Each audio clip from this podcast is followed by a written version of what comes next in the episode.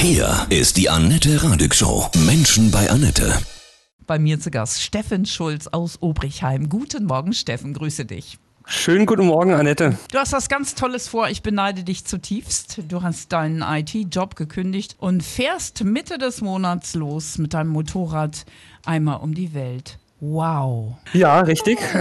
Ist das so ein richtiger Lebenstraum oder ist er erst jetzt in dir, so nach Corona eingesperrt sein, entstanden? Oh, tatsächlich gar nicht durch Corona. Ich glaube, das geht aber schon ähm, so ein bisschen auch auf die Kindheit zurück. Wenn ich äh, abends also da gelegen bin, so kurz vorm Schlafen, habe ich als immer ganz, ganz so Musik gehört. Mhm. Und dann hat man sich halt immer so irgendwelche Sachen dabei vorgestellt, so Abenteuer, die man halt erlebt. Dann dachte ich irgendwie, ja gut, irgendwann, wenn man älter ist und dann ist man mal volljährig eines Tages, dann, dann kommen so die Abenteuer Abenteuer auf einen zu. Und dann habe ich aber so einfach die letzten Jahre festgestellt, dass da von alleine halt nicht wirklich was passiert. Stimmt. Wie alt bist du jetzt? Äh, ich bin jetzt 32 mittlerweile. Ja. Also schon ja, ein paar Jahre her. Also immer machen, ne? Nicht immer nur reden, sondern einfach machen. Was hast du denn für eine Kiste? Ich habe eine alte Afrika-Twin, äh, mhm. RD07. Die Kenner, die wissen, was für eine das ist. Äh, Baujahr 1994. Und dann wow. habe ich mir die äh, entsprechend halt komplett umgebaut, meine Bedürfnisse angepasst, äh, auch selber lackiert und habe mal so ein bisschen mein Traummotorrad zusammengebaut. Die sind ja sehr, sehr robust, die Motorräder. Ja, also es, auch, es ne? wurde immer, ja, das ist Wahnsinn wirklich. Es hieß immer, der Honda mag die Afrika Twin selber gar nicht, die alte, weil die kaum Ersatzteile verkauft haben, weil einfach nicht viel kaputt ging bei denen. Also du musst natürlich auch wirklich, das hast du ja schon gesagt, gut basteln und schrauben können. Das hast du schon immer gemacht, ja? Mit deinem, mit deiner ersten Kiste quasi. Eigentlich mit dem ersten Auto, ne? Weil ah. ich war mit dem, ich war wegen demselben Fehler dreimal in der Werkstatt und als die Werkstatt das immer noch nicht gelöst hat, habe ich mich so geärgert, dass ich mir gedacht habe, ja. ja, vielleicht kann ich das selber machen. So ging eigentlich dann die, die, die Schrauberkarriere los. Und dann das erste Motorrad, das ich hatte, da ist mir damals der Motor wirklich geplatzt. Also da hing mhm. oben der Kolbe dann an der Seite raus. Das habe ich damals dann zerlegt und die Einzelteile verkauft, weil man so ein bisschen mehr Geld bekommen hat als quasi für ein Motorrad mit Schaden. Da ging es dann richtig los ja, mit der Zweiradschrauberei. Das war sozusagen die Ausbildung, die Zerlegerei, ne? Genau, richtig, ja. Da habe ich mir alles, alles selber beigebracht ja. dann im Laufe der Jahre und ja, mittlerweile kann ich, würde ich sagen, so für den Hobbybereich eigentlich ziemlich viel. Steffen, wie lange willst du unterwegs sein und wie ist deine Tour geplant? Ja, also ich versuche mit dem Wetter so ein bisschen hinterher zu fahren. Da ergibt sich dann auch die Zeit so ein bisschen, weil ich quasi jetzt erstmal auf unserer Nordhalbkugel das erste halbe Jahr verbringe. Allerdings fange ich nicht hier in Deutschland an, sondern in Kanada. Fahre dann hoch nach Alaska, dann quasi über den Denali Nationalpark in Alaska, dann an der Westküste in Kanada wieder zurück und dann in die USA und dann nehme ich quasi noch da alles so ein bisschen mit, was da an der Westküste ist. Also ich glaube, so ein Highlight wird beispielsweise dann auch sein, über die Golden Gate Bridge zu fahren oh. eigenem Fahrzeug. Ja. Das ist sowas, wo ich richtig Lust habe. Das wissen nämlich tatsächlich viele nicht. Es gibt den sogenannten Darien Gap. Das ist ein, ein Dschungel, der quasi Panama und Kolumbien voneinander trennt. Also auch wenn Nord- und Südamerika zusammenhänge, kann man da tatsächlich nicht durchfahren. Das heißt, ich werde dann durch Mittelamerika bis nach Panama fahren, dann mit einer Fähre übersetzen nach Kolumbien und dann ganz runter bis nach Ushuaia, Argentinien, ist mhm. die südlichste Stadt der Welt, wobei es da so zwei, drei Städte gibt, die sich ein bisschen um den Titel streiten. Ja, und dann wollte ich eigentlich von Chile aus nach Vladivostok, nach Russland übersetzen. Mit der aktuellen Krise, die dort ist, oder mit dem Krieg jetzt einfach, ist es zum einen so, dass es natürlich wahrscheinlich gar nicht geht und äh, ich dann auch ehrlich gesagt da auch nicht so wirklich Lust drauf habe, dann da in Russland zu sein. Nee, ähm, wobei natürlich man auch immer fairer fairerweise sagen muss, es sind ja eigentlich, ist es ja die Regierung, die eigentlich das ganze Jahr verursacht, weil die Menschen dafür ja im Prinzip eigentlich auch gar nichts können. Total richtig, ähm, ja. Genau. Aber trotzdem deswegen, ist das unberechenbar im Moment ja eher. Ne? Genau, mhm. ja. Also ich werde mir das mal anschauen. Das ist ja jetzt dann so ziemlich genau in einem Jahr, wo ich dann die Entscheidung treffen muss, wo es dann weitergeht. Mhm. Und wenn es nicht über Russland geht, bis dahin, weil der Krieg hoffentlich vorbei ist, dann würde ich quasi alternativ dafür über Indien fahren dann mhm. und von dort aus dann zurück. Auch schön. Anderthalb Jahre hast du so geplant? Genau, richtig. Gibt es irgendwas, wovor du ein bisschen Angst hast? ja, schon ein bisschen, wobei es auch länderspezifisch tatsächlich ist, vor was ich Angst habe. Also grundsätzlich, glaube ich, ist am Anfang erstmal das, äh, was mir am meisten Respekt äh, eigentlich macht, ist so das Thema äh, Wildcampen alleine. Gerade auch wegen den Tiere in, in Kanada, in Alaska, weil wenn man da jetzt sich nicht so gut auskennt, dann kann es halt gut sein, dass vielleicht mal ein Bär so abends oder morgens ans Zelt anklopft. Hallo, und, Steffen. Ja, ein leckeres Steffen in einem, ja. in einem Zelt schon eingegangen. Genau. Das ist so ein bisschen Thema Thema. Und dann, ja, gibt es auch so zwei, drei Länder in, in Mittelamerika, Honduras und El Salvador, wo man einfach ein bisschen auch aufpassen muss, weil dort teilweise, so habe ich es jetzt gelesen, ist wirklich so ein bisschen von manchen Gangs so das Hobby ist, äh, da ja, auf Touristen zu schießen. Also auch die zu erschießen im Prinzip. Mhm. Ne? Das, ja, da muss man ein bisschen vorsichtig sein. Aber ja, da würde ich mich mit einer Gruppe irgendwie versuchen zusammenzutun, dass man da quasi gemeinsam dann durch die Länder fährt. Ich hatte hier jemanden zu Gast schon mal in meiner Sendung Menschen Barnette, der ist mit dem Fahrrad um die Welt gefahren, ja, hatte irgendwie 63 Platten. Oh, und okay. äh, er sagte, es gab gar nicht so viele gefährliche Situationen. Wichtig ist, dass man auch diese Angst erst gar nicht hat. Und Ja. wenn, wenn man spürt, uh, dass man dann auch seine Intuition hört und dann auch wirklich handelt. Also Ja, das genau. Fand, das fand ich ganz stark, wie er das gesagt hat. Denk lieber lässt man vielleicht auch mal das Zelt stehen, wenn Ja. man sich komplett unwohl fühlt, steigt auf und, und fährt vielleicht irgendwo hin, wo, wo man vielleicht sich ein bisschen wohler fühlt und dann äh, fährt man notfalls zurück. Also ich sag mal, das Leben ist natürlich das Wichtigste und ein, Ja. ein Zelt, das kann man ersetzen. Was hast du denn so als Grundausrüstung? Also klar, das Zelt und, und, und so ein Kochgeschirr oder Ich bin äh, grundsätzlich eigentlich tatsächlich ein sehr, sehr minimalistischer Mensch. Ähm, also auch, äh, mein, mein, ich habe jetzt äh, also meine Wohnung ausgeräumt, mein Leber hat in zehn Umzugskartons gepackt, wenn man mal von meinen Werkzeuge absieht. ja. Also sehr, sehr wenig und ähm, so wollte ich auch unterwegs sein. Ich habe zwei 30 Liter äh, Seitentaschen, also Satteltaschen links und rechts und dann ein Topcase. Da kommt die Technik rein in das Topcase, also Laptop, Kamera, Drohne, um das Ganze dann für YouTube und Instagram zu dokumentieren. Und dann habe ich in der einen Satteltasche ist Zeltschlafsack Isomatte. Und dann habe ich mir hinten dran, das ist übrigens ein guter Tipp für, für alle, die so das vielleicht auch mal machen wollen, ähm, einfach so zwei Kanalrohre genommen von ja, irgendeinem Baumarkt, sage ich jetzt mal, weil die sind ja super wasserdicht. Und den, dann habe ich da meine Werkzeuge drin. Ah, Genau, also das ist echt gut. Und auf der anderen Seite in der Satteltasche sind dann ähm, ja so ein Multifunktions-Kochset. Dann habe ich so einen ähm, Mehrstoffbrenner, der mit Gas, aber auch zum Beispiel mit Benzin letztendlich kochen kann. Und dann Kleidung, wobei ich mich da auch zurückgehalten habe. Also ich glaube, ich habe drei T-Shirts eingepackt. Dann natürlich nochmal die Garnitur dann an, mit der ich dann letztendlich dann äh, nach Kanada hinterher fliege. das Ganze äh, können wir dann natürlich sehen auf YouTube. Du drehst dann die Filme, damit wir dich begleiten können, ja?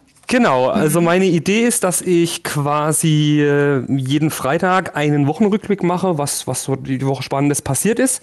Vielleicht kennt der eine oder andere von den Zuhörern hier auch Ichi Boots. Das ist äh, eine sehr bekannte Reisende mit dem Motorrad, die ähm, kommt aus den Niederlanden und hat äh, ja das auch gemacht, aber in englischer Sprache und das Ganze möchte ich aber machen. In Deutsch habe ich mir gedacht, weil Ja, ja, ich ich möchte es einfach so Ja. authentisch so wie möglich machen und ich dachte dann, wenn dann Bedarf besteht, kann man noch englische Untertitel drunter machen. Genau, also einmal in der Woche dann wird es da einen Rückblick geben. Ich finde das toll. Mein Abo hast du schon.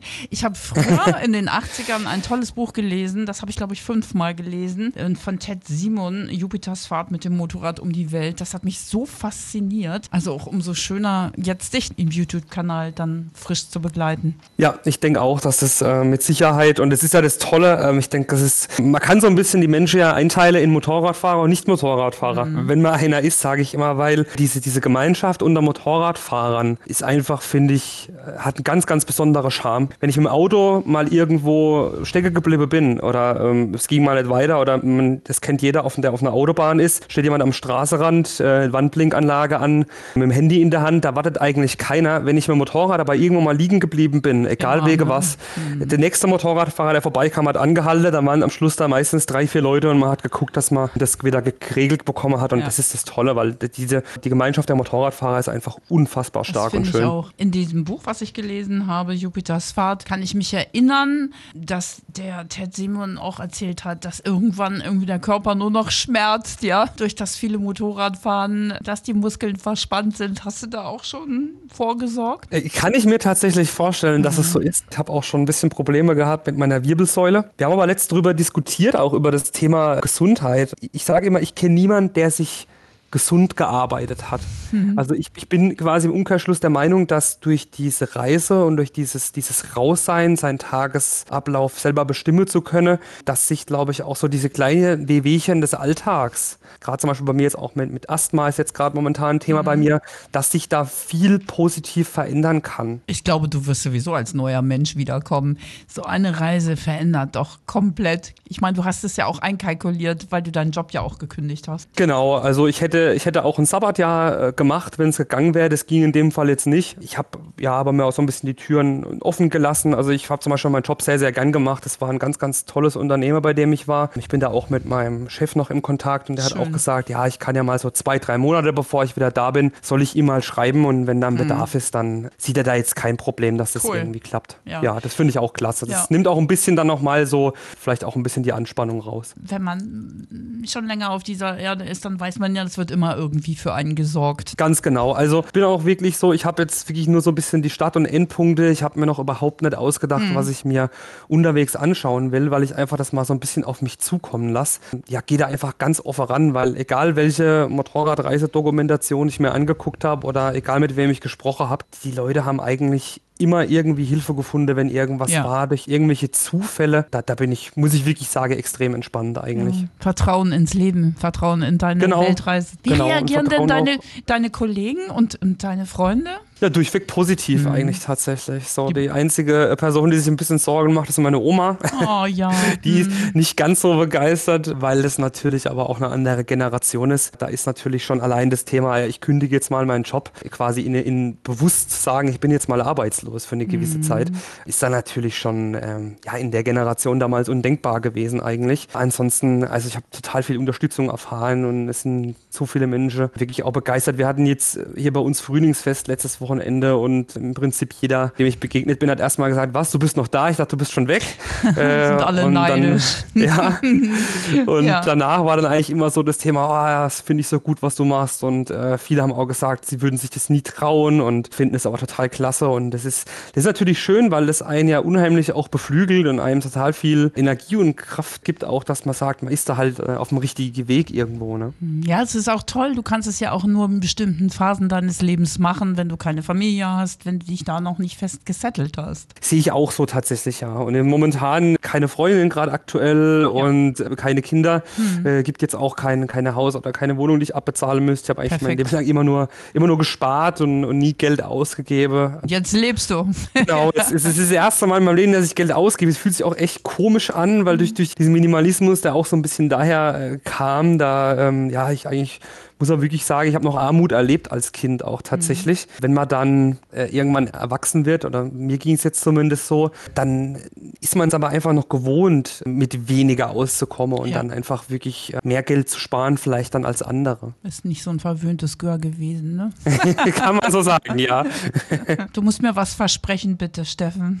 Ja, mache ich. Wenn du wieder da bist, müssen wir unbedingt wieder reden. Und du Ja, auf jeden Fall. Sehr, sehr gerne. erzählen, ja, von den verrücktesten, schrägsten Situationen, von den berührendsten Menschen, was mit dir passiert ist. Das können wir ja dann gut vergleichen, ja. Ja, genau, richtig. Also das, das sehr, sehr, sehr gerne. Wirklich sehr Bis gerne. dahin verfolgen wir dich auf YouTube, auf Instagram. Also auf YouTube heiße ich Zaunkönig, wie der Vogel, hat aber Ja. mit dem Vogel nichts zu tun.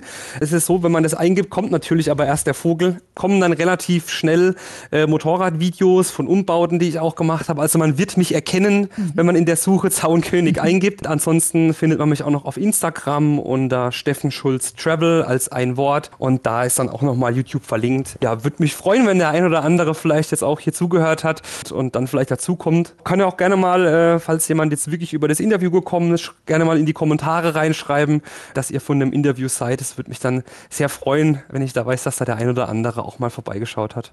Sei gut behütet auf Ja. deinen Wegen und auf dass dein Motorrad schön heile bleibt. Aber die sind ja kernig, die Kisten. Ne? Genau, die sind kernig. Ich hoffe, dass ich genauso kernig bin wie meine Kiste und dass wir es beide gut überstehen. Das Ja. ist das Wichtigste. Jetzt hast du einen Schutzengel dabei, irgendeinen Talisman. Ich habe tatsächlich einen, äh, jetzt bin ich gespannt, was dir was sagt. Ich habe so einen, so einen kleinen äh, Plüsch-Grogu dabei, wenn es Ja, dir was sagt. ja. Äh, aka äh, Baby Yoda. Hm, Oh, wie schön. Ähm, ja. von meiner Mutter, die hat äh, mitgebracht, weil ich ja Star Wars Fan und äh, ich war ja auch so begeistert von, von der Mandalorian Serie und dann hat die mir so ein kleiner Grogu mitgebracht und der fährt dann auf jeden Fall mit. Von meinen Kollegen, die haben mir, äh, es war jetzt zwei Wochen bevor ich die Firma verlassen habe, hatte mein Chef Geburtstag und hat dann eine große Party veranstaltet und da haben wir ein Gruppenbild und das haben die mir dann quasi so als Sticker ausgedruckt und das mache ich mir dann noch äh, Oh, auf mein schön. auf mein Topcase und Ja. ja, da habe ich so ein bisschen was von verschiedenen Stellen dabei auf jeden Sehr Fall. schön. May the Force be with you. Genau. Von Herzen alles Liebe, Steffen. Ja, vielen Dank.